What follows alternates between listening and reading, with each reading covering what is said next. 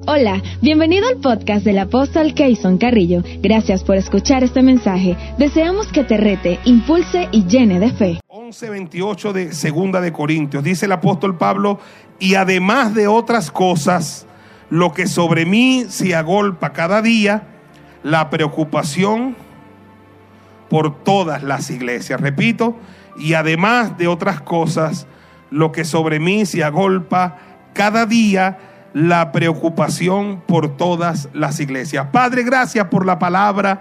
Te pedimos que traigas revelación de tu palabra a nuestro corazón, a nuestra vida aleluya, y que bendigas nuestras vidas con la palabra de una manera súper especial en esta hora, en este día. Habla a los corazones, habla a los corazones, Señor, y permite que esta palabra corra, que esta palabra crezca y que esta palabra prevalezca, y a ti daremos toda la gloria, la honra y la alabanza en el nombre poderoso de Jesús.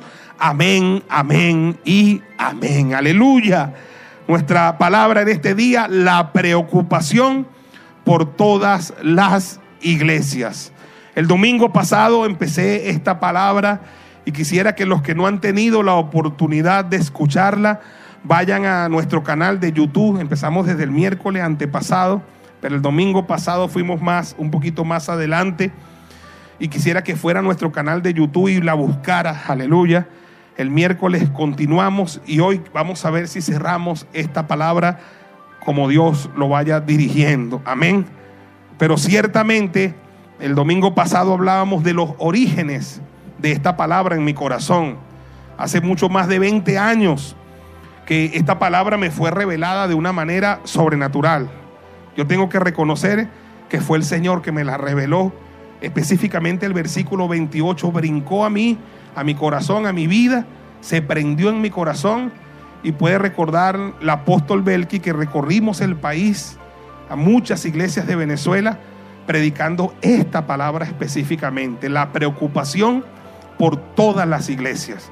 Ni siquiera pensaba yo que iba a ser pastor y mucho menos apóstol y mucho menos presidente de una federación, pero ya había una preocupación en mí por el futuro de la iglesia por la condición de la iglesia, por lo que le esperaba a la iglesia en el futuro. Y como yo decía el domingo pasado, hay varias vertientes por las que me vino esa preocupación.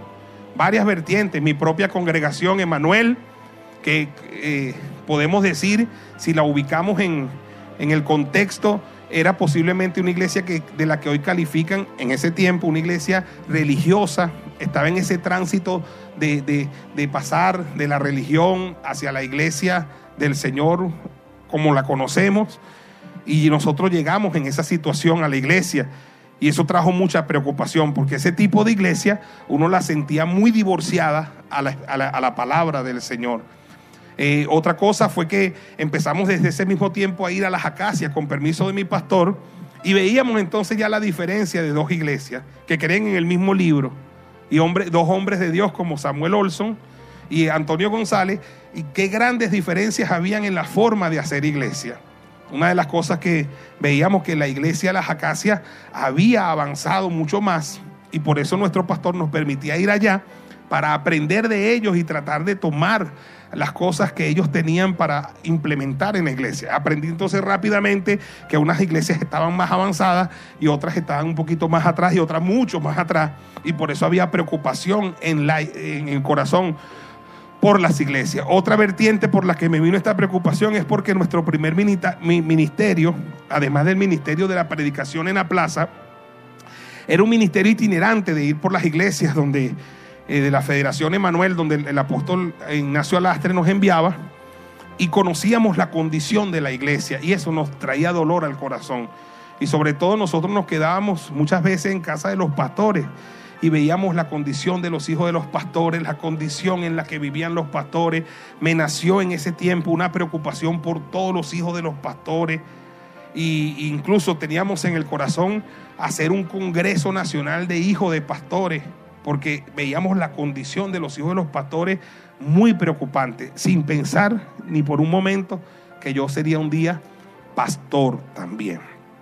Y después luego entonces cuando el Señor ya nos llama al ministerio a tiempo completo, y este sábado 18, el día de ayer, aleluya, cumplimos 21 años ininterrumpidos que entramos por Camas Lara y aquí estamos todavía. 21 años después, aquí estamos y aquí seguimos. Y aquí estaremos hasta que Dios lo disponga. Porque el que nos trajo para este lugar fue el Señor y de eso no hay duda, de la obra del Señor y de los frutos que han habido en estos 21 años de esfuerzo, de trabajo y de sacrificio. Pero cuando vinimos al pastorado, una de las cosas que exactamente nosotros no teníamos era un modelo de hacer iglesia. No teníamos un modelo claro de cómo se hace iglesia. Teníamos, habíamos visto algunas cosas. Y entonces lo que entendimos que teníamos que salir del país, como lo hicieron muchos ministerios en ese tiempo, que nosotros salimos, muchos ministerios también salieron del país, porque ya en Centroamérica y ya en, en Colombia y en algunos países de Sudamérica estaba habiendo un mover especial del Señor. En Brasil había un avivamiento, en Colombia había un avivamiento, en Guatemala ya había un avivamiento poderoso, en El Salvador había un avivamiento. Y todos estos países están experimentando un mover de Dios, excepto Venezuela. Y se decía siempre en ese tiempo que Venezuela era la cenicienta. Nosotros estábamos en la religión 100 años atrás de todo. Y empezamos a ir a las convenciones en Colombia. Luego fuimos tres años consecutivos. En Colombia visitamos todas las iglesias más grandes de la ciudad. La iglesia del pastor Caña, visitamos la iglesia del pastor Ricardo Rodríguez, visitamos la iglesia del pastor, por supuesto, César Castellanos y otras iglesias que estaban en desarrollo y en crecimiento. Todos estos ministros de Dios, todos oraron por nosotros, personalmente nos ungieron. Benijín, en, su, en una de sus venidas, creo que fue la segunda ida a Colombia, personalmente me ungió a mí y al apóstol Gregory. O sea que nosotros estábamos en una búsqueda, algo que nos dábamos cuenta, y esto es bueno para información y cultura de la iglesia, de cultura de la iglesia venezolana, es que al comienzo de esas convenciones las delegaciones de Venezuela eran pequeñas, éramos unos poquitos. Y la última convención que yo fui, ya la delegación de Venezuela ya era la más grande históricamente.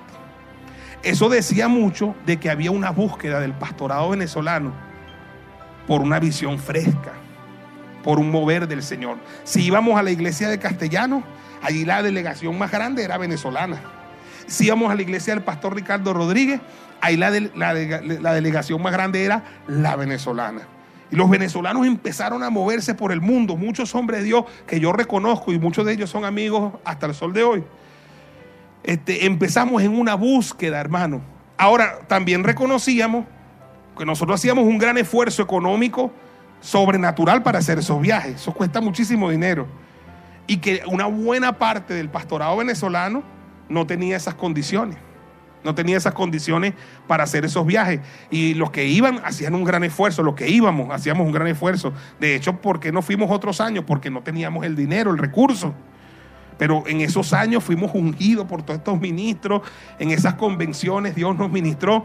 Y por supuesto, cuando llegamos al país, llegamos por preocupación por la iglesia, porque sabíamos que todo estaba por hacerse, que había que implementar muchas cosas. Luego fuimos a Guatemala dos semanas consecutivas y en Guatemala visitamos todas las iglesias más grandes, visitamos la Megafrater, estuvimos allí, nos ministró el pastor Jorge H. López, por supuesto visitamos Casa de Dios de Casluna, visitamos la familia de Dios de Solares, visitamos, aleluya, lluvias de gracia y visitamos Almolonga, hermano. En, en Almolonga nos ministró Mariano Ricaché, el hombre que Dios usó para el avivamiento de Almolonga y nos ungió esta semana, hermano, partió con el Señor Morris Cerulo. Yo, yo tengo la bendición que por mí ha orado castellano. Algo tiene que hacer Dios conmigo, hermano. Por mí ha orado Ricardo Rodríguez. Por mí ha orado Benny Por mí oró Morris Cerulo. Morris Cerulo vino a Maracaibo. Mi apóstol y yo nos fuimos. Y Morris Cerulo, a los únicos dos de toda la federación que ungió personalmente fue al apóstol Ignacio y a mí. Y a mí me ungió, me abrió la boca y pegó su boca con la mía y me sopló. Y yo caí patas arriba. Esta semana se fue con el señor Moricerulo. Tremendo ministerio. Electrizante ese ministerio. Yo siempre decía, algo tiene que hacer Dios con el Hijo de Gloria, porque si todos esos gigantes me han echado un poquito, me han escupido aunque sea. Algo tiene que hacer Dios conmigo. Es una bendición, hermano. Y cuando yo me vine para acá, por supuesto, me vine bajo la oración de mi pastor Antonio González, un gigante. Me vine con la unción de Samuel Olson, un gigante. O sea que nosotros estamos aquí gracias a todos los gigantes venezolanos y de otros países que nos han ungido porque creemos en la unción. Creemos en los ungidos. Le creemos a Dios y creemos a los profetas de Dios. Cuando le creemos a Dios y los respetamos y los reconocemos, no envidiamos a nadie, no hablamos de ningún ministerio, a todos los admiramos y los reconocemos, lo bueno de ellos se nos añade. Eso es lo que yo siempre he creído. No hay en mi corazón, ni en el corazón de los verdaderos hombres de Dios, ni una pizca de crítica ni de murmuración hacia ningún hombre de eso. Porque creemos que todos son hombres y mujeres de Dios y que tienen esa gracia, esa unción y esa facultad de ungir a otro. Cuando vinimos a Venezuela, esos, esos años, empezamos entonces nosotros a realizar convenciones. Esta semana terminamos en online nuestra convención aniversaria. Porque nuestras convenciones también llevan esa preocupación por todas las iglesias. Son convenciones que hacemos de manera gratuita para invitar a todo el pastorado a nivel nacional que venga. Aquí ha venido pastores de todas las ciudades de Venezuela, de todos los pueblos. ¿Y por, ¿Y por qué? Porque nosotros tenemos la preocupación de que la gente, de lo poco que hemos recibido, también reciban y puedan llevar a sus iglesias. Hoy hemos visto un cambio dramático en Venezuela. Pastores, apóstoles, la iglesia de hoy no es la misma iglesia de hace 20 años. Si ustedes llegaron un poquito más acá, yo, yo le puedo echar cuento y mi apóstol le puede echar cuento más. Pero la, la iglesia ha cambiado. Venezuela hay un mover de Dios. En Venezuela hay una gloria tremenda. Como lo decíamos en ese tiempo, el apóstol Gregorio, el apóstol Eliazar, allá en Bogotá que nos veíamos, el apóstol Sojo, que es mi gran amigo. No cuánto no nos ha ungido Sojo nosotros. Y nos veíamos en esas convenciones. Y nosotros veíamos y decíamos esto, el avivamiento que viene para Venezuela es más glorioso. Porque tú ves la cantidad de pastores que están viniendo. O sea que allá no se va a tratar porque en, habían países donde se oía de un hombre de Dios, de dos, de tres, de cuatro. Pero allá, allá estaban yendo delegaciones de 300, 400 pastores de Venezuela. Entonces iba a ser una, cosa gloriosa. Y la gloria era del Señor. Y por supuesto que ha habido cambios. Mi generación ha visto cambios. Yo en, en 21 años que acabo de cumplir de ministerio ininterrumpido, y 25 años que cumplí en el Señor, hermano, no es ni siquiera parecida la iglesia de hoy que la iglesia de hace 20 años atrás, de hace 22 años. Ha habido una evolución, ha habido un cambio, ha habido una renovación en la alabanza, en adoración, en los ministerios de intercesión, en lo apostólico, en lo profético, aleluya, en nuestros templos maravillosos, aleluya, y ya las iglesias hay muchas iglesias en Venezuela de miles de personas. Así que denle un aplauso al Señor porque de que ha habido cambio, ha habido cambio. ¿Cuántos dicen amén a eso? Aleluya. Aleluya. Unos días antes de la pandemia, unas semanas antes, estuvimos predicando en los tres servicios de mi iglesia querida, Las Acacias, con el pastor Samuel Olson. Ese mover que siempre ha habido en Las Acacias. Y nos vinimos para acá y estábamos felices. Y una de las cosas que yo siempre hacía era que si me gusta ver las redes sociales los días domingos y evaluaba lo que estaba pasando en muchas de las congregaciones que uno admira a nivel mundial, pero también a nivel nacional. Y yo decía, aquí hay un avivamiento, aquí hay un mover. Y creo que parte de, todo esto que pasó, hermano, de la pandemia, es que el diablo ya no soportaba ver lo que estaba pasando en las iglesias. Hay iglesias en Venezuela que se están haciendo filas para entrar. Multitudes de personas en las iglesias. Había un avivamiento. Y en el mundo entero había un avivamiento y el diablo estaba cansado. Entonces ahora el diablo, y por eso es que este tema resurge en mí con tanta fuerza, este, viene esta trampa de la pandemia, que uno, uno todavía está por ver qué parte hay del diablo, qué parte hay del hombre y qué va a ser Dios, porque Dios no, Dios no si, si lo hizo el diablo, siempre yo he creído que el diablo le hace los mandados a Dios. Si lo hizo el hombre, el hombre no es nada cuando se compara con Dios.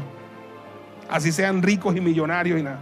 Y si es Dios, Dios va a cumplir su propósito igual. De cualquier forma, Dios va a tomar esto y, lo, va a entresacar lo precioso de lo vil y va a hacer que su voluntad se cumpla. Porque Dios, el Dios que nosotros le servimos, iglesia del Señor, no es un Dios perdedor, Él es un Dios ganador. Amén. Cuando leemos el libro de Apocalipsis, hay muchas imágenes fuertes en Apocalipsis, capítulo 5, capítulo 6, capítulo 7. A veces yo estoy repasando Apocalipsis ahorita y estoy estudiando Apocalipsis. Pero hay muchas imágenes fuertes. Pero cuando uno llega al capítulo 20 y 21, 20 y 21 de Apocalipsis, uno se da cuenta que esta historia termina bien para nosotros. Dígame, aleluya. Dígame y denle un aplauso al Señor, aleluya. No importa el tránsito, pero esta historia termina bien para nosotros. Por lo que yo siempre digo, Apocalipsis no es un, libro, no es un libro horrible, es un libro de esperanza. Si hay un libro que nos da esperanza es Apocalipsis, porque está al final de la historia contado con antelación. Ahí está alguien que viajó en el tiempo y pudo ver cómo termina esta película y pudo escribirlo. Y cuando lo leemos, nosotros no terminamos derrotados. Nosotros terminamos con el Señor. Y el Señor con nosotros. Y el Señor termina, el que termina derrotado allí en Apocalipsis es el diablo. Denle un aplauso al Señor, aleluya. Y nosotros terminamos más que vencedor. Ah, escúcheme, papayita, mantequilla. No, no, no es mantequilla. Luchas y pruebas y dificultades. Apocalipsis 13, Apocalipsis 14, la mujer, el dragón, el dragón persiguiendo a la mujer. Todo eso, léalo para que usted vea. Luchas y pruebas. Pero terminamos en victoria. ¿Cuántos dicen amén? O sea que nosotros no vamos a terminar mal, pastores, apóstoles, líderes del Señor, iglesia, nosotros vamos a terminar bien en el nombre del Señor. Pero, pero, y aquí está donde el consejo apostólico renace en este día este pasaje del apóstol Pablo, lo que sobre mí se agolpa cada día, ¿la qué? La preocupación por todas las iglesias. ¿Sabe cómo lo dice en otra versión? Lo que pesa sobre mí. Lo que más pesa sobre mí es la preocupación por todas las iglesias. Hay preocupación. Bueno, si la tenía Pablo, pastor, si la tenía Pablo, dos mil años después no la vamos a tener nosotros. ¿Ah? Los que de verdad amamos la iglesia, no la iglesia a la que pastoreamos no la iglesia de mi organización. No, no, no. La iglesia del Señor. El que ama la iglesia, ama la iglesia del Señor. Sabe que la iglesia del Señor es mucho más grande que nuestro cucurucho. Sabe que la iglesia del Señor es mucho más grande que nuestra organización. Si una, bendición que de los que hemos viajado a otros países en el Señor, es que cuando vamos y compartimos con hermanos de otros países, es como si estuviéramos compartiendo con familiares con los que hemos vivido toda la vida. Porque en el Señor somos uno. Yo recuerdo cuando estuvimos en Guatemala. Yo parecía que yo era de allá y que yo era de aquí. Yo me quedé loco, hermano, porque yo me conseguí con un hombre en el aeropuerto. Con ese rostro así guatemalteco. De las zonas indígenas de Guatemala. Estaba leyendo un libro y Kevin lo estaba molestando. Kevin estaba pequeño. Y Kevin molestando a ese señor, molestando a ese señor. Y Kevin, Kevin, no moleste al Señor, Kevin, no moleste al Señor.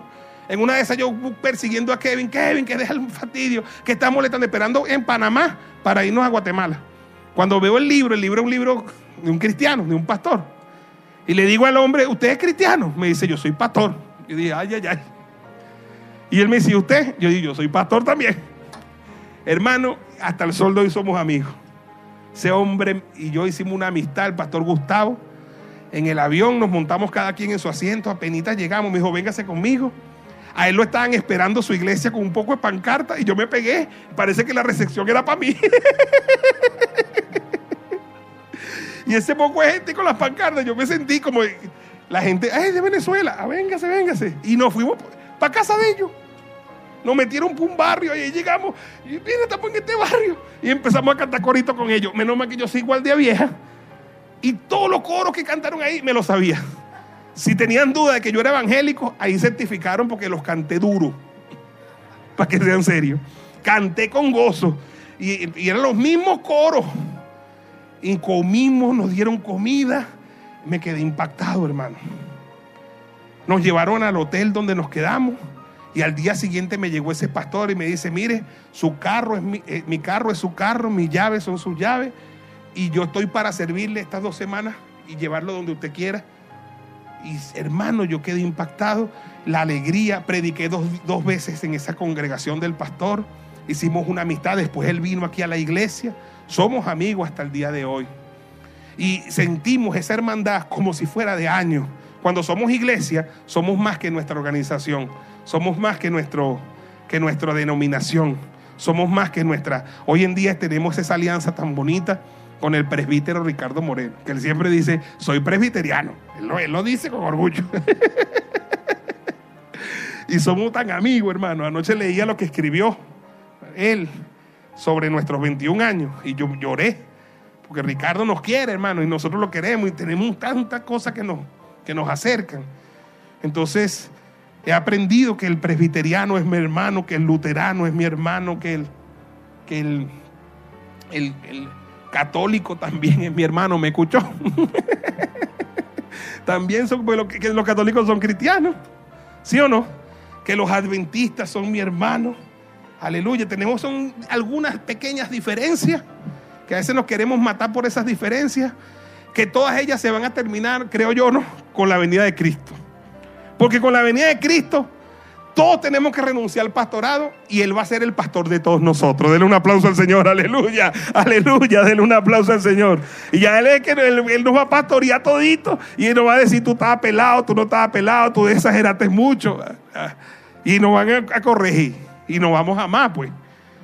Porque yo no voy a dudar de las buenas intenciones de todo el que es cristiano en alguna denominación y que sinceramente está en una búsqueda, porque yo estuve en esa búsqueda y salté de un lado para otro hasta que llegué donde tenía que llegar.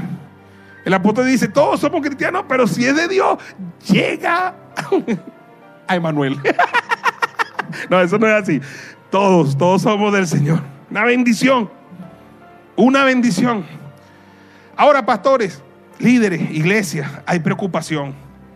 Los verdaderos apóstoles y pastores nos vemos el futuro y nos preocupamos, evaluamos la situación como la tribu de Isaacar, entendidos en los tiempos y que sabía lo que Israel tenía que hacer. Cuando empezó la pandemia, había un mover en todas las iglesias. Todos teníamos, estábamos experimentando un mover, las iglesias full, llenas, poderoso, todo lo que estaba pasando. De repente, tremendo frenazo. Tremendo frenazo inexplicable. Criticado por una parte de la iglesia, que siempre un poquito retardado para entender las cosas, y se cree en Superman una parte de la iglesia no lo entendía, creía que lo que estábamos cumpliendo con, con las reglas, estábamos exagerando, eh, nos estaba persiguiendo el anticristo, nos estábamos dejando poner la marca de la bestia. Y de pronto una parte no la entendió, otra parte la entendimos rápido. Y hemos venido evaluando la situación. Ya han pasado más de 10 de ya han pasado más de cinco meses, ya estamos en cinco meses, ¿no? Marzo, abril, mayo, junio, julio, agosto, vamos para cinco meses. Estamos grabando, aleluya, ya el programa número 36 desde la pandemia. Y cuando comenzó, todos pensamos que era cuestión de días. Que esto es cuestión, como se hablaba de cuarentena y las leyes de emergencia estaban dictadas creo que para un mes. En el escenario más caótico, pensamos 15 días, que dijeron que, el que estaba contaminado, eh, eh, infectado, lo iba a manifestar. Entonces eran esos 15 primeros días y dábamos 15 días más de colchón, 30 días, y la ley de emergencia era para un mes prorrogable. Entonces en el escenario más caótico, pastores, si, si le va siguiendo el curso de lo que estamos viviendo, eh, pensamos un mes.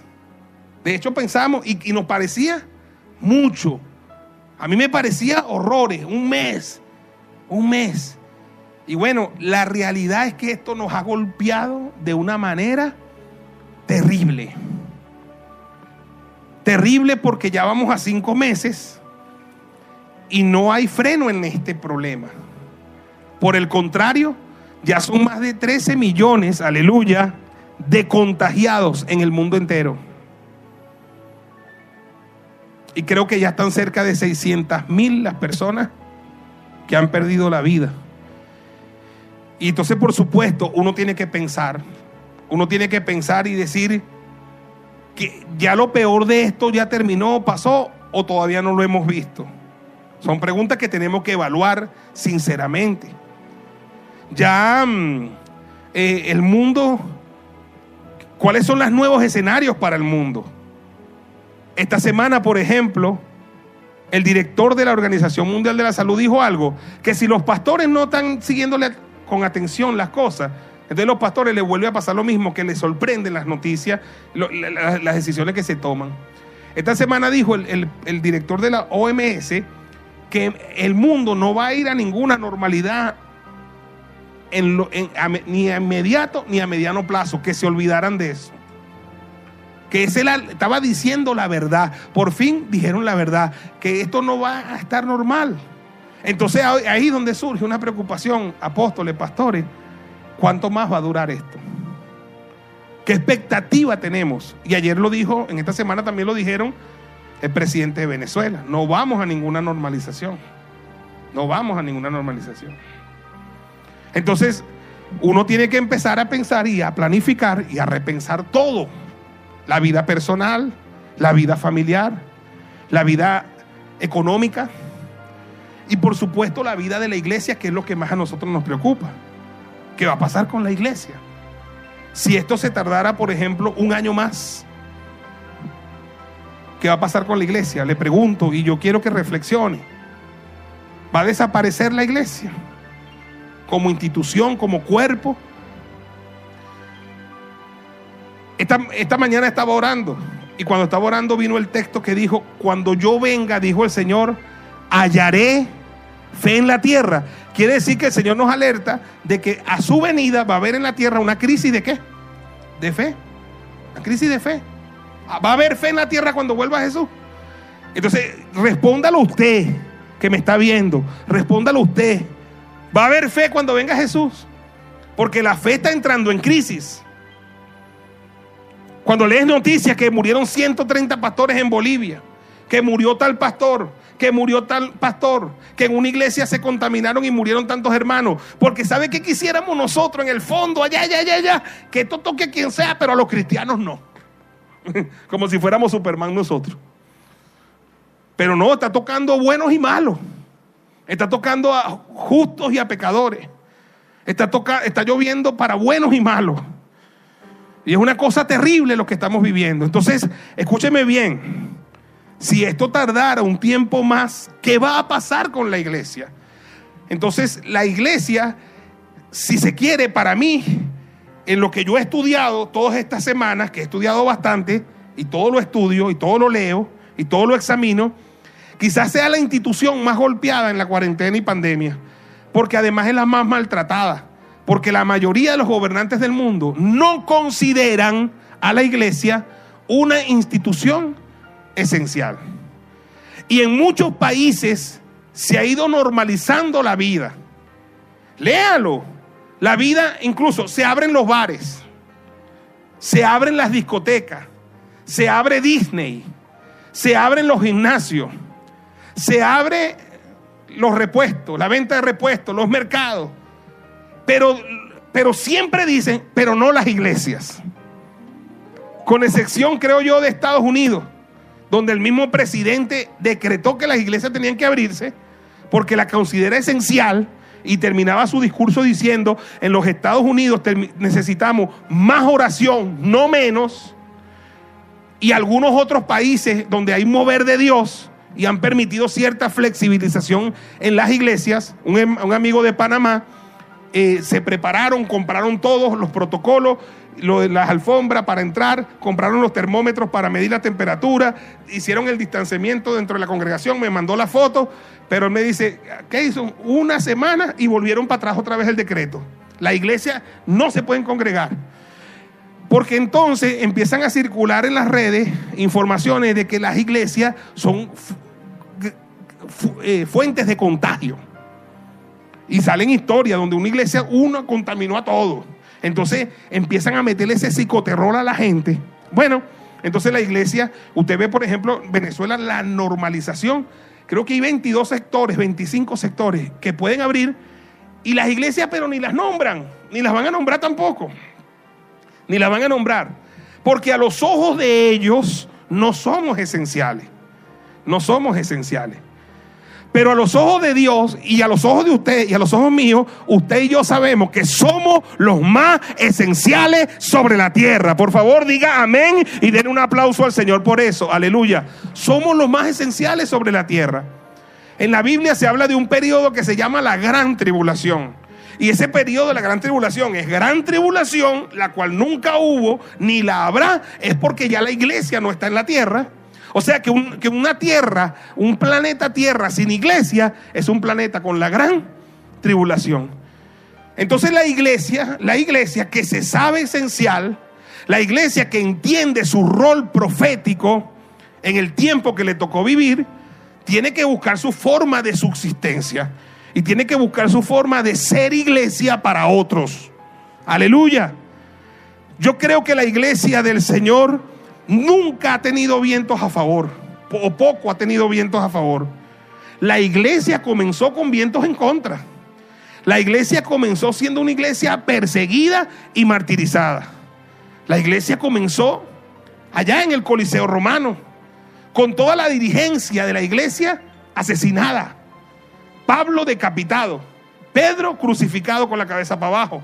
Los demás discípulos, ninguno, excepto uno solo, murió de muerte natural. El resto murieron de una manera dramática. ¿Sí me entiende? Y por 300 años la iglesia fue perseguida. Y la iglesia siempre buscó su forma de cumplir su misión integral en las comunidades donde llegaron. Entonces, en el comunismo, en la Unión Soviética, la iglesia no tuvo vientos a favor. La iglesia subsistió en las catacumbas. En el comunismo en China, cuando Mao Zedong mató a tantos cristianos y pastores y cerraron las iglesias, nosotros sabemos cómo subsistió la iglesia china, aleluya. En Corea del Norte subsisten todavía cristianos a pesar de que son perseguidos y enviados a campos de concentración. En Cuba, que no han querido nunca la iglesia, la iglesia existe, aleluya, y ha subsistido a pesar de las restricciones del comunismo en Cuba.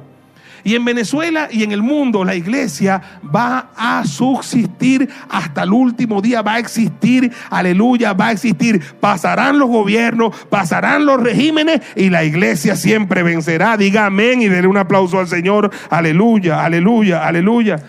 Pero debe de haber a partir de ahora mismo una mayor preocupación por todas las iglesias, por la condición de los hermanos porque muchos empezaron sus altares familiares fogosos, porque pensaban que era para 15 días, para un mes. Y ya sus altares familiares como... ¿ah? Y ya mucha gente está perdiendo los ánimos. Y ya mucha... Nosotros tuvimos en Venezuela la semana pasada, antepasada, un pastor en Valencia que se ahorcó y se quitó la vida.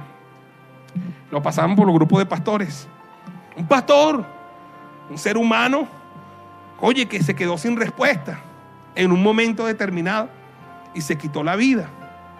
Entonces no es nada sencillo. La iglesia, escúcheme, a la que yo me estoy refiriendo, es la iglesia que se va a enfrentar a esto, a que los templos que la gente conoció como iglesia estén cerrados.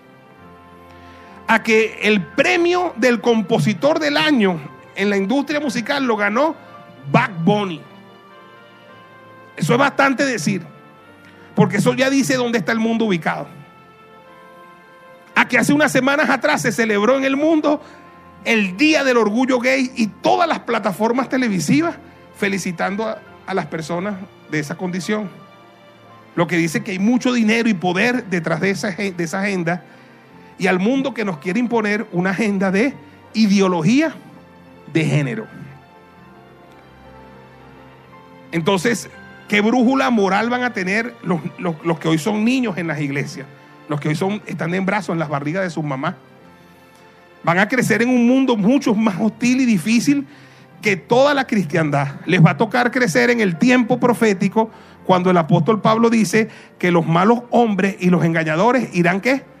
De mal en peor. Ahí van a crecer los niños que, hoy son niños. Le, le, va, le va a tocar crecer en el tiempo cuando Isaías dice, tinieblas cubrirá qué? La tierra. Les va a tocar crecer en la generación que Jesús dijo, como son los días previos a la venida de Cristo, serán como los días de Noé o serán como los días de Sodoma y de Gomorra. O sea que son días oscuros y difíciles. Por eso la pregunta, pastores, líderes, iglesia, me la hago yo mismo, ¿qué hace Jesús? Cuando yo vuelva, hallaré fe en la tierra, hallaré comunidades de fe, hallaré comunidades donde todavía haya fe en Dios, en sus valores, en su palabra. Porque todo esto ha venido a ser un golpe a la fe. Todo esto ha venido a ser un golpe a la esperanza del creyente.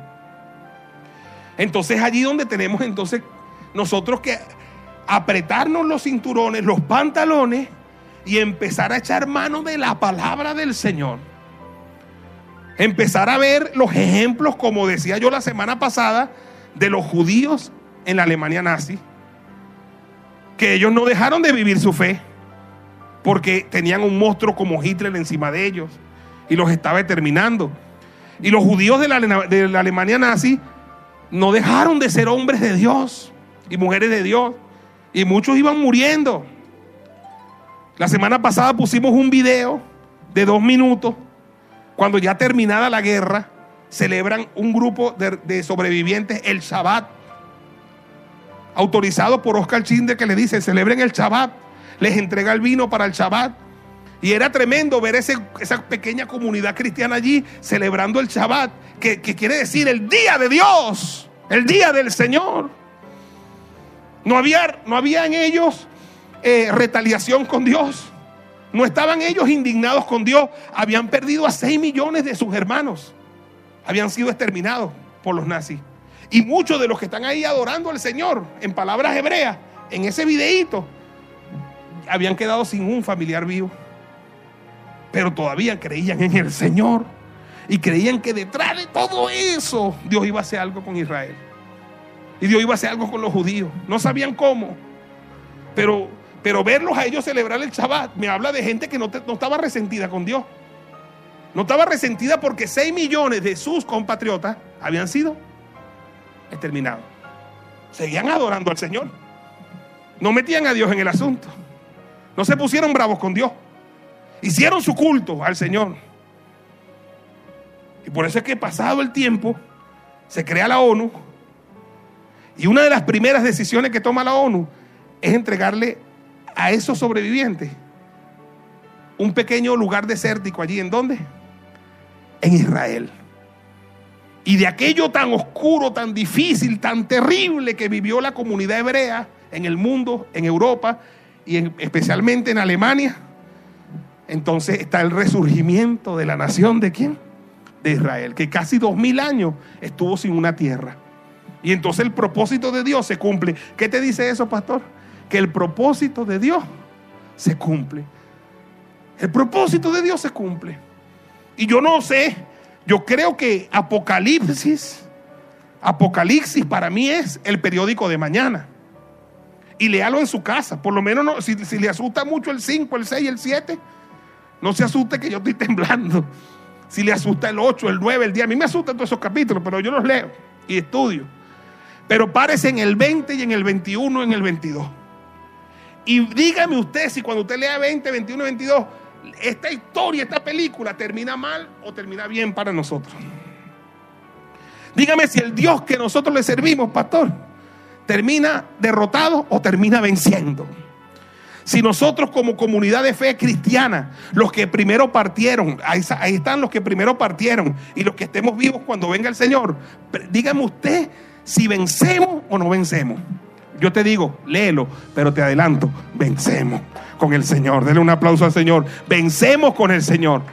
Vencemos con el Señor. Ahora, voy a terminar este mensaje. Óigame bien lo que voy a decir. Qué bendición el templo, el local donde la iglesia se reúne. Ya nos quedó claro los servicios pasados que esta no es la iglesia. La iglesia no son las paredes. La iglesia eres tú, la iglesia eres tú, la iglesia eres tú, la iglesia soy yo.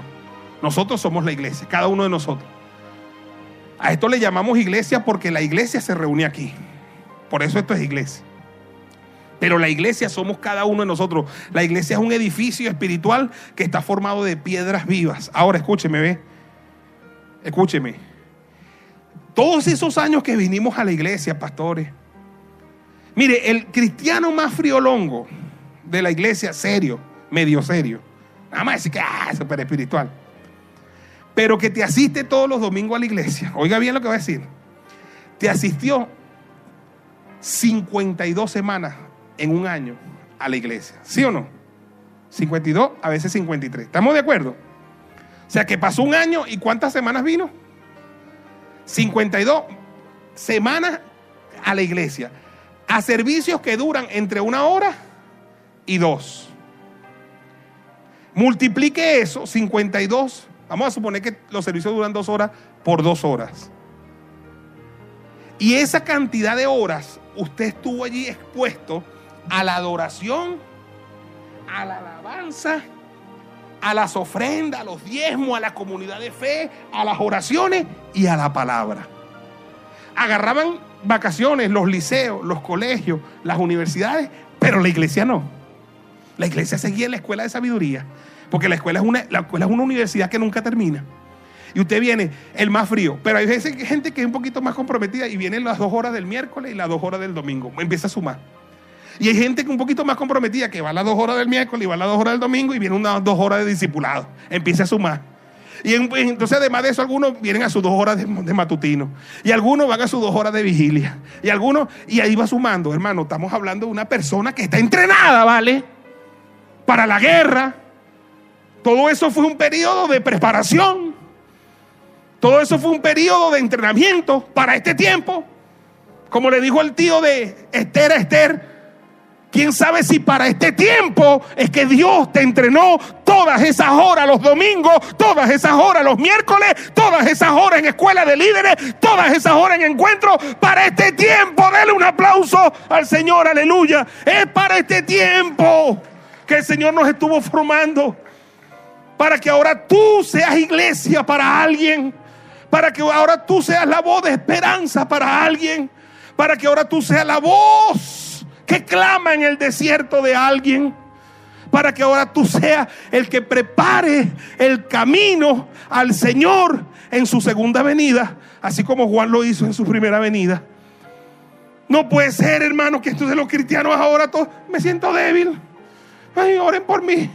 Ahí mando una oración. Entonces, ¿tú qué, qué hiciste entonces todos estos años?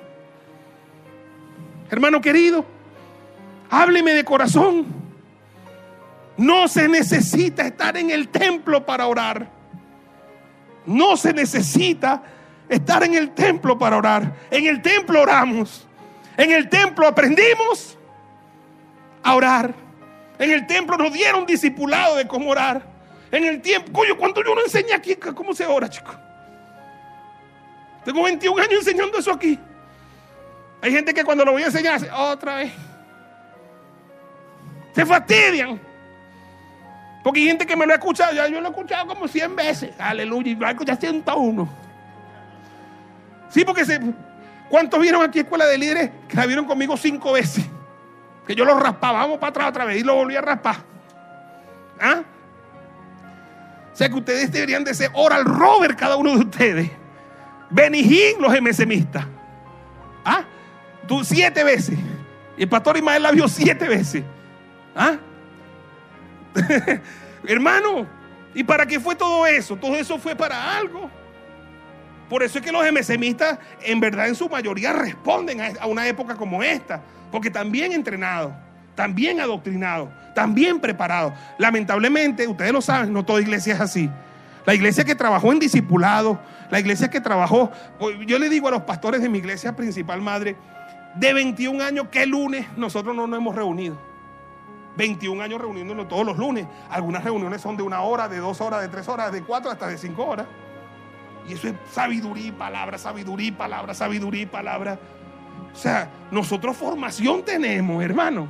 Formación tenemos. Óigame bien, óigame bien. Según la palabra, Mateo 24, 46, dice el Señor, bienaventurado el que cuando yo venga lo halle que haciendo así haciendo. Cuando Jesús venga, no quiere gente hablando, quiere gente. Ay, ay, ay, ay, esto me gusta. Esto me gusta, esto me gusta. Esto no es que quieren que. No, no, no, no, no, Haciendo, papá. Esto es haciendo. No es que yo hablo, que no, no, esto es haciendo. Esto es haciendo. Una iglesia que pone la fe por obra. Y después Jesús habla de tres parábolas que reflejan el hacer que Jesús espera de la iglesia. Uno, parábola de las diez vírgenes. Busque los, los cultos de hace una semana atrás y va a ver esa parábola. Parábola de las diez vírgenes. Cinco prudentes, cinco insensatas. Las prudentes tenían lámpara y qué? Aceite. Las insensatas tenían lámpara, pero no tenían aceite. Entonces, función tuya, función mía, ser virgen prudente y teniendo lámpara y teniendo aceite. Segunda parábola, la parábola de los talentos. Dos, dos, dos, dos de los que recibieron talentos multiplicaron los talentos y entraron en el gozo con el Señor, con el Señor. Pero uno lo escondió, lo devolvió y lo ataron de pies en mano y lo lanzaron a las tinieblas de afuera. Función tuya y mía, multiplicar los talentos, los dones y las habilidades que Dios nos dio. Estarnos multiplicando, ganando almas para Cristo. Parábola número 3, juicio a las naciones. Cuando Jesús aparta a unos de los otros, como aparta el pastor la cabra de las ovejas. ¿Y a quienes aparta? Dice, vení benditos de mi Padre, porque tuve hambre y me diste de comer. Tuve sed y me... Es decir, a los que están haciendo la obra social de ayudar al más vulnerable, de bendecir. Los que estén en esas tres parábolas bien ubicados van a ir con el Señor, porque van a estar preparados cuando Él venga. Pero fíjese que una cosa que hay que enseñarla, pastores, que en las tres parábolas, en las tres, cristianos se pierden. En la primera parábola de las diez vírgenes, la mitad se pierde. En la segunda parábola de los talentos, uno se pierde, dos se salvan. Y en la tercera parábola, las ovejas se salvan y las cabras se pierden. Y estamos hablando de cristianos que no van a estar preparados a la segunda venida del Señor. Antes decía, Cristo viene, prepárate. Ahorita, en este momento, no es prepárate, tiene que estar preparado ya, aleluya. Dígame y denle un aplauso al Señor. Tengo que estar preparado. Ya no hay ni siquiera tiempo para prepararse. El apóstol Pedro dice, acercándonos a Él, a Jesús, piedra viva. Aleluya, desechada ciertamente por los hombres, mas para Dios escogida y preciosa. Vosotros también como piedras vivas, sed edificados como casa espiritual. ¿Qué es la iglesia? Una casa espiritual. No esta casa de piedra, sino una casa espiritual formada de qué? De piedras vivas. Tú eres una piedra viva, tú eres una piedra viva, tú eres una piedra viva, yo soy una piedra viva. Somos piedras vivas que edificamos el edificio llamado iglesia. Y voy a terminar con estas tres cositas, escúcheme. No tenemos, número uno, que estar en un local o lo que la gente llama iglesia para orar. Porque nosotros somos la iglesia que está formada de piedras vivas. No tenemos que estar en el local o lo que la gente llama iglesia para orar. Porque nosotros somos la iglesia que está formada de piedras vivas. ¿Ha escuchado esta expresión? Ay, quiero que abran la iglesia para orar. Ay, papá, usted no está preparado. Usted está mal. anótese en las cabras. Anótese en las cabras. Métase para la fila en las cabras. Porque usted está mirando fuera del perón. Deje la guachafita. Salmo 61, 1, 2, que dice: Oye, oh Dios, mi clamor. A mi oración atiende. Oiga bien, desde el cabo de la tierra clamaré a ti cuando mi corazón desmayare. Llévame a la roca que es más alta que yo. ¿A dónde está este hombre? En el cabo de la tierra, allá en el rincón. No está en la iglesia. ¿Mm? Voy a clamar allá. Pero yo aprendí eso en la iglesia, en el templo, en el local. Pero lo voy a hacer cuando mi corazón esté qué? Desmayando. ¿Estás desmayando? ¿Estás desmayando? ¿Estás desmayando? Ora.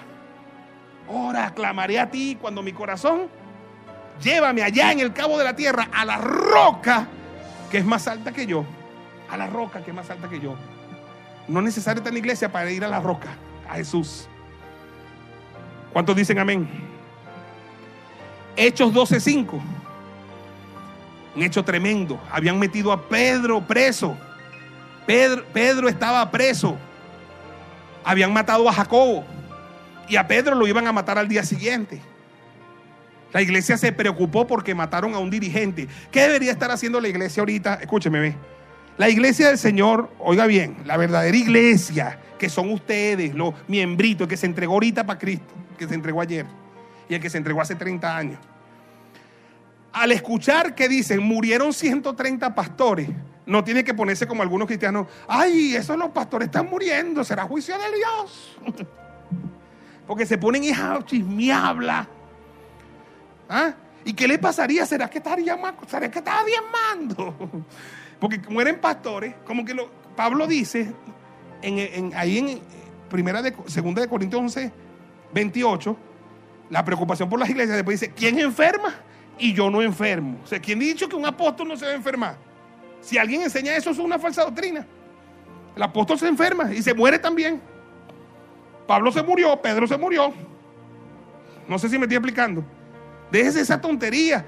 Que, que, existen una, una, serie de, yo lo decía en estos días, una serie de programas por YouTube, con youtubers, que tienen unos equipos sofisticadísimos, carísimos, para producir programas de media hora, informativos, en nombre de una supuesta sana doctrina, que lo que hacen es tirarle a todos los hombres de Dios.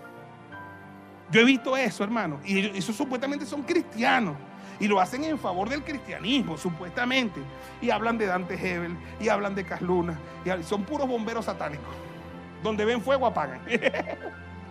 Uy, hermano. Es una cosa, pero de bomberos satánicos, le llamo yo. Ojalá nosotros tuviéramos los, medios que ellos tienen para transmitir y tienen seguidores en el mundo. Y cristianos del mundo lo ven y se ríen y dan like a esas cosas. Hablando de los hombres de Dios, rasgando el manto de los hombres de Dios rasgando el manto. Hermano, si usted está viendo que cae un pastor, que como vimos que el de Valencia murió. Ay, porque un pastor se mata. Ay. Y empieza la criticadera. Oye, eso es lo que tiene que hacer a, nosotros. Señor, ¿qué pudimos hacer por él que no hicimos? ¿Qué oraciones faltaron en el cielo por ese hombre que no hicimos? Y deberíamos de compugirnos de corazón. No está señalando, ni está juzgando lo que ese pastor estaba viviendo en ese momento que tomó esa terrible decisión. Y sabe que debería hacer toda la iglesia del mundo que está viendo que pastores están cayendo con el COVID y que se han quitado la vida. Bueno, ponerse que a orar por sus pastores. Porque su pastor es un ser humano. Usted le enseñaron el ángel de la iglesia. Es el ángel, pero no tiene alas, ni aureola. Mire, llora, se hace preguntas como usted, tiene incertidumbres como usted, a veces tiene más dudas que usted, pero un hombre de Dios. Y Dios lo ungió para estar allí. Y se para allí como un héroe de fe a, darte palabra. Y lo ha dejado todo para servirte. Nosotros fuéramos mejores pastores si tuviéramos más gente orando por nosotros. Es más, yo no hubiese llegado jamás a pastores a estos 21 años si yo no tuviera un gentío que ha orado por mí 21 años. Yo llegué aquí por la gente que ora por mí. Yo sé que hay viejitas que oran por mí en la madrugada. Yo sé que hay viejitos que oran por mí en la madrugada, hermanos, hermanas, que Dios los despierta con un sueño. Y gracias a esas oraciones yo estoy aquí porque yo soy un ser humano. Habían matado a Jacobo habían encarcelado a Pedro, lo iban a matar. ¿Qué hizo la iglesia? Se fue a orar. Se fue a orar porque si no oran matan a Pedro. Mire cómo dice la palabra, ¿ves? Hechos 12:5. Así que Pedro estaba custodiado en la cárcel. Oiga, pero la iglesia hacía sin cesar oración a Dios por él. O sea, la iglesia en vez de estar criticando a Jacobo que lo mataron, y si agarraron a Pedro preso por algo será. Será porque negó al Señor, aleluya. Juicio de Dios. Porque nunca faltan los hermanos así. Habla Jehová. No vale, se fueron a orar, Señor, Señor, líbralo. Y, y los que conocen la historia, ¿qué pasó? ¿A quién envió Dios a la cárcel? A un ángel. Y lo despertó y le abrió las puertas y lo libró. ¿Y a dónde llegó Pedro? A la casa, porque no estaban orando en un templo. ¿Dónde estaban orando? En una casa y cuando estaban orando, tocaron la puerta y, la que, ya va, que están tocando. Y cuando se asomaron, vieron que era Pedro y no le abrieron. Cerraron la puerta y dijeron, miren, estamos orando por Pedro. Allá afuera está el fantasma de Pedro. Pensaban que ya lo habían matado, hermano. Y que había llegado y era el fantasma de Pedro. Y como no era un fantasma, Pedro siguió tocando, ábrame la puerta, caramba, que me están persiguiendo. Porque a veces la iglesia ora y no cree que Dios le puede responder sus oraciones. Y no estaban orando en un templo, pastor, estaban orando en una casa. O sea, tú puedes orar en tu casa por tus pastores, por tus hermanos que están débiles. No necesitamos estar en el templo para orar, podemos estar en cualquier parte. Yo oraba en la playa, en la piscina, debajo de la regadera. Pero me va a ver el Señor. Tú sí eres inventador, ¿vale? Ora en el baño, ¿vale? Ora en la poseta, Señor, ayúdame. Y el Señor te va a oír. Clama a mí y yo te responderé. ¿Cuántos dicen amén? Aleluya. Otra, no tenemos que estar en un local o lo que la gente llama iglesia para ayunar, para vigilar y para ejercer autoridad en la palabra. Mateo capítulo 4, verso 1. Entonces Jesús fue llevado por el Espíritu al desierto. ¿A dónde fue eso? Eh, a la iglesia más grande, ¿no? Ni a la más chiquita. Ni a la más grande ni a la más chiquita. Fue para el desierto. Y dice, para ser tentado por el diablo. Y después de haber ayunado 40 días y 40 noches, lo que me dice que también ayunó y qué, y vigiló. Tuvo hambre. Y vino el tentador y le dijo, si eres el Hijo de Dios, di, que estas piedras se conviertan en pan. Y él respondió y dijo, escrito está, no solo de pan vivirá el hombre, sino de toda palabra que sale de la boca de Dios. O sea que Jesús en el desierto, oiga, ayunó, vigiló y ejerció autoridad de la palabra. Tú puedes ayunar en tu casa, en el desierto, donde tú quieras que tú estés, vigilar y puedes ejercer autoridad de la palabra. Mire, gente, hermano, que predica el evangelio. Estamos a Marte en la oficina. Oye, sí, y la persona le dice, oye, está bueno. Tienes que aceptar, Señor. Sí, quiero aceptarlo. Esperemos el domingo cuando vayamos a la iglesia para que lo acepte. Aleluya. Hermano, hay gente así. Hay gente así. Y el, entonces vienen a la, a la persona, la matan el miércoles. Ay, el, el domingo iba a ir para la iglesia. Deja la broma. Deja de ser así. Tú eres la iglesia. ¿Qué te toca decirle el martes? ¿Quieres aceptarlo? Sí. Cierra los ojos. Repite conmigo. Repite conmigo. Más nada. El primero que yo me gané para Cristo. Y no se vaya a burlar de mí. Fue en un bar. ¿Cómo es eso, Apoto? Bueno, yo estaba en el tránsito. no estaba totalmente convertido. Y me mandaron a hacer una auditoría para a un banco para San Cristóbal. Fuimos en avión. Esa noche no, yo estaba yendo a la Plaza del Venezolano, estaba empezandito yo. Y entonces salimos tardísimo del trabajo, del banco, y nos fuimos a un restaurante. Y en la noche pusieron musiquita, salsita, y yo empecé a hablar del Señor, hermano. Papá, trae una, trae otra. Lo confieso, porque eso fue empezando. Como que llevamos como 15 ya, que dijeron, vamos a cerrar. Y yo, bueno, pero, repite conmigo, aleluya, antes de irnos. Y el hombre cerró los ojos y Señor Jesús, Señor Jesús. y esto lo estoy diciendo bromeando, pero yo nunca me, nunca me olvido, hermano, que eso fue un viernes. Y el lunes cuando llegamos a la oficina, a él lo chalequearon, porque el bicho contó, contó, oye, que hice la confesión. que hizo, me sacó la confesión. Y lo chalequearon el lunes, porque mira, este se metió evangélico, que hizo, le sacó la confesión. Yo no sé si él estará en Cristo ahorita o no, pero yo le saqué la confesión. Imagínate que la gente que predica y dice, espera que vayamos el domingo a la iglesia. ¿Cuándo si está, ahorita está cerrado el templo? Tú tienes que ser iglesia para otros, ganar gente para que, mire, pastores, llegó el tiempo, pastores, escuchen lo que voy a decir. Llegó el tiempo de bautizar gente en las casas, en las pipas. Voy a hacer un encuentro dentro de poco, online. Y todo el mundo se encuentra y ahí mismo, donde hay pipa, donde hay una pipa, te lo mete en la Biblia, mete y saca. Porque no, que no, tenemos, o sea, ¿dónde bautizaron a Pablo? En la iglesia, había un bautisterio. ¿A dónde bautizaron a Pablo? En una casa llamada derecha. Y entonces cuando llegaron, ¿qué pasó? Hay una pipa, ya, yo imagino que había una pipa y bautizaron a Pablo. ¿A dónde bautizaron a, a Felipe? Felipe, al etíope, perdón. Felipe al etíope. En un riachuelo. En un riachuelo. O sea, nosotros no, tiene que ser en el bautisterio. Otros dicen, no, en la playa para que los pecados se vayan. Eh, No, en la piscina también se van porque después la, la- el agua también la mandamos. Hermano, llegó el tiempo. Óigame bien, óigame pastores, volvimos a la senda antigua.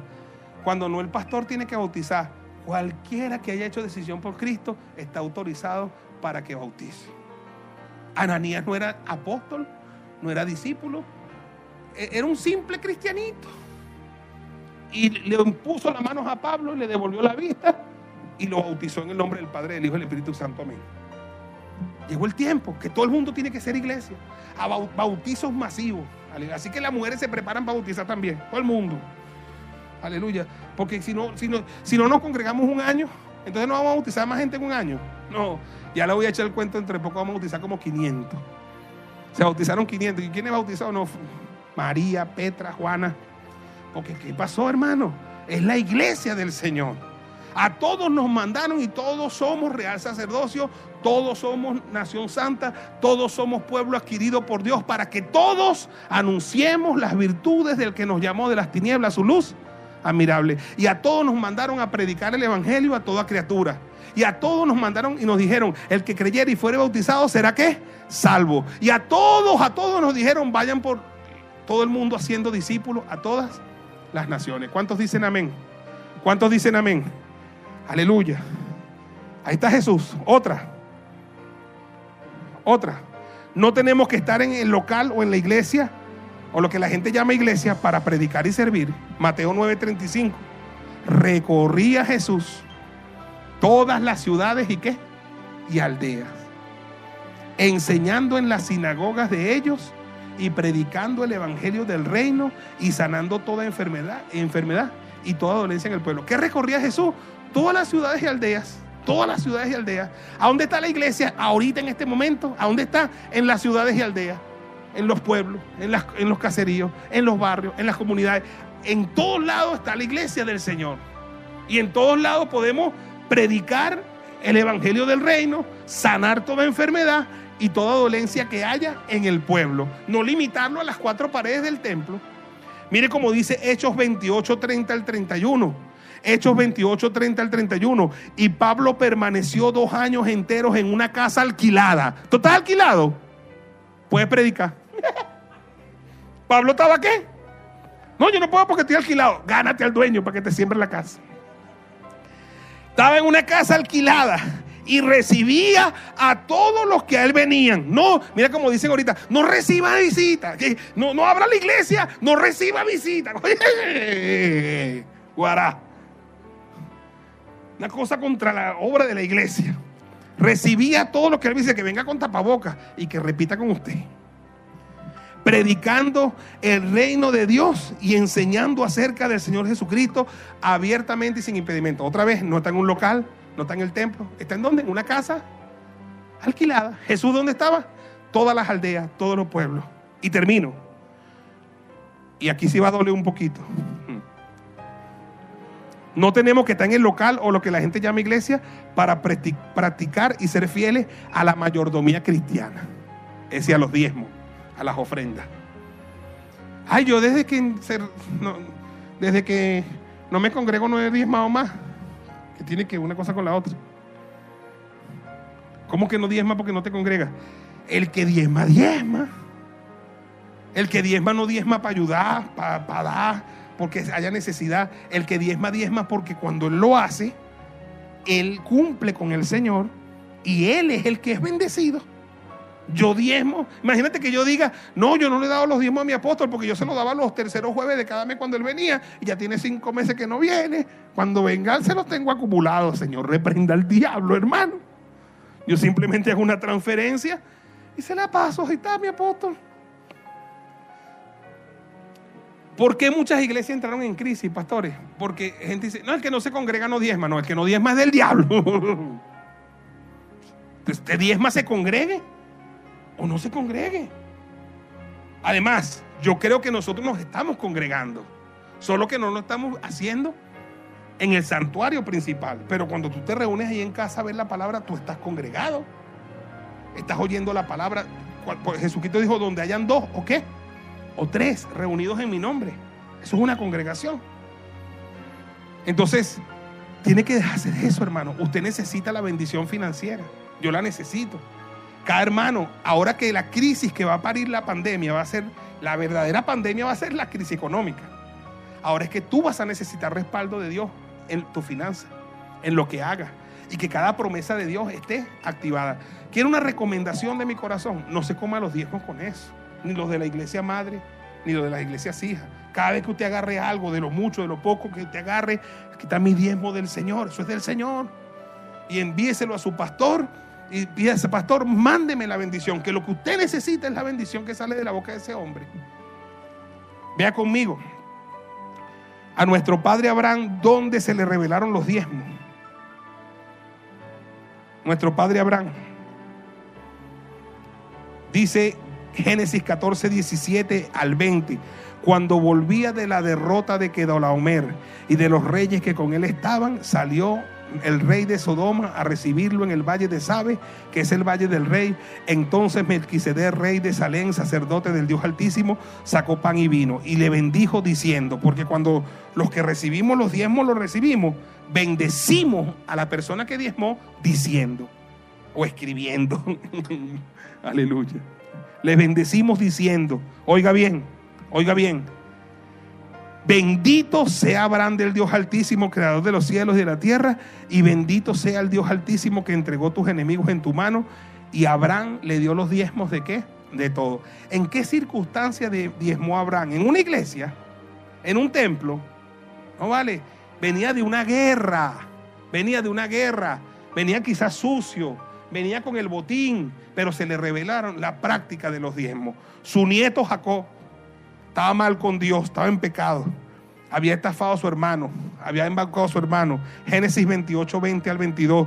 E hizo Jacob voto diciendo: Si fuere Dios conmigo y me guardara en este viaje que voy, y me diere pan para comer y vestido para ver, y si volviera en paz a la casa de mi padre, Jehová será mi Dios. Y esta piedra que he puesto por señal será casa de Dios. Y de todo lo que me diere, que dice, el diezmo apartaré para ti. Qué coincidencia que esas dos veces que se habla de diezmo en la iglesia en la, Biblia, en Génesis, en los comienzos, no está en un templo.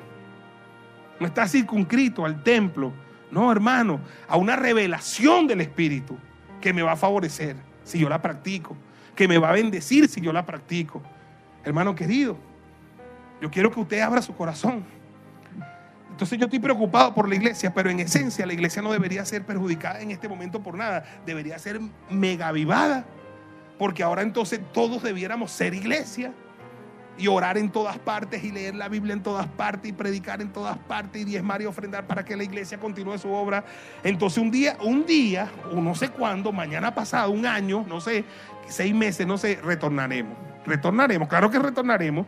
Si, si Schwarzenegger en Terminator dijo, volveré. No vamos a volver nosotros.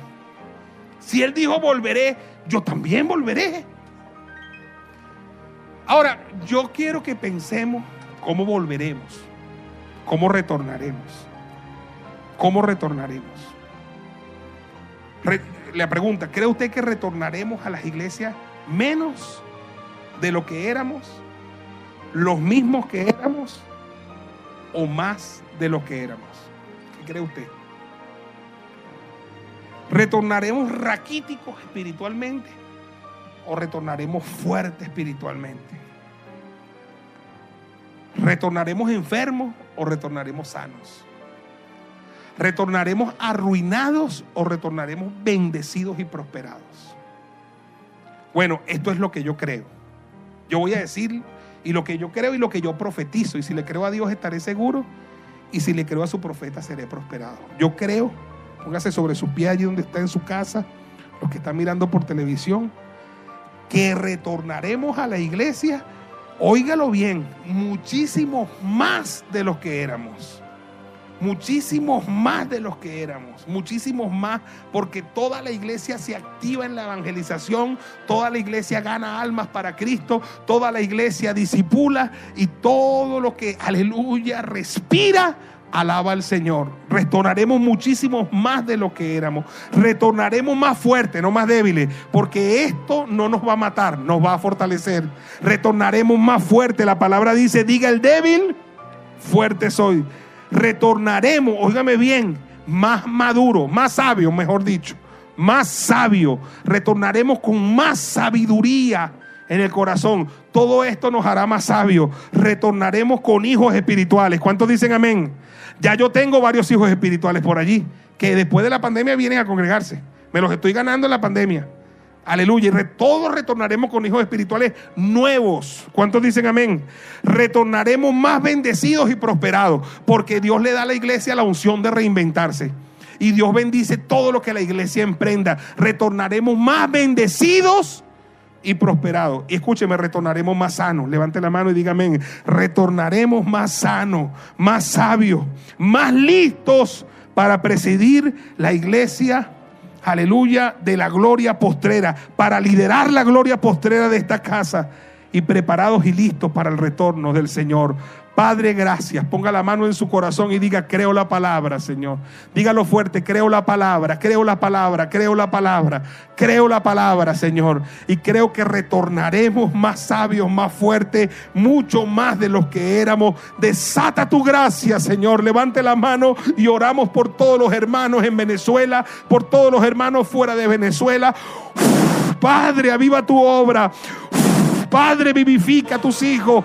Padre, pon hambre y sed por la palabra, pon hambre y sed por la oración, pon hambre y sed incluso por congregarse en las maneras que nos toque congregarnos todos estos días difíciles. Creo y declaro que estamos al abrigo del Altísimo, Señor. Y creo que estamos, Señor, bajo la sombra de tus alas hasta que pasen los quebrantos. Creo, Señor, aleluya, que seremos cabeza y no cola. Súbele, guerrero. Seremos cabeza y no cola. Estaremos encima solamente y no abajo. Que prestaremos a muchos y no pediremos prestado. Creo que caerán mil a nuestra izquierda, diez mil a nuestra derecha, mas a nosotros nada malo nos pasará.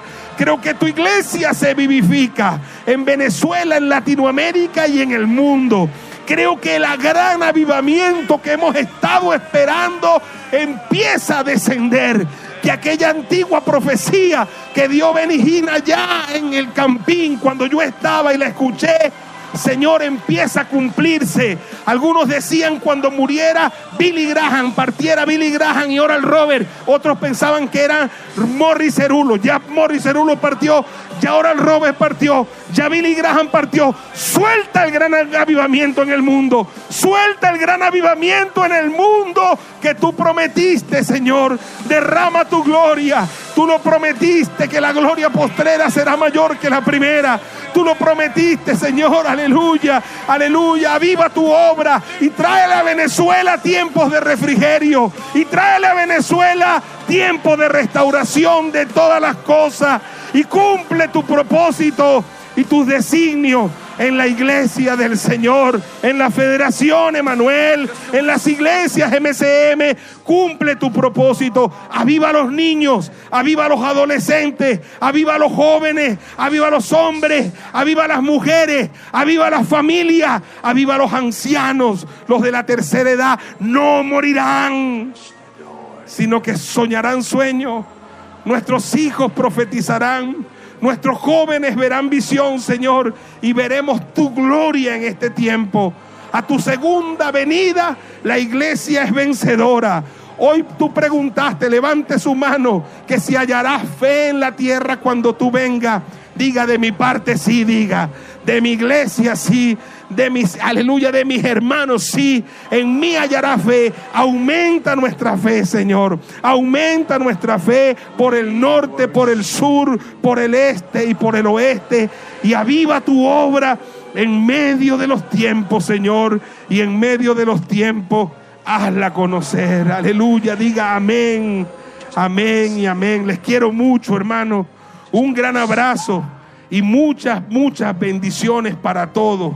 Que el Señor les bendiga y que esta semana todos vivamos intensamente esta palabra y esta fe que estamos anunciando. Los quiero mucho, un gran abrazo y prepárese, aleluya, que lo que viene es grande. Un abrazo y que Dios le bendiga a todos.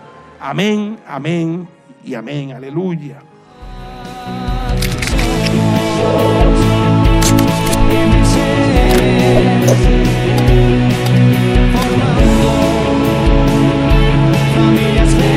quieres, forma humanidad,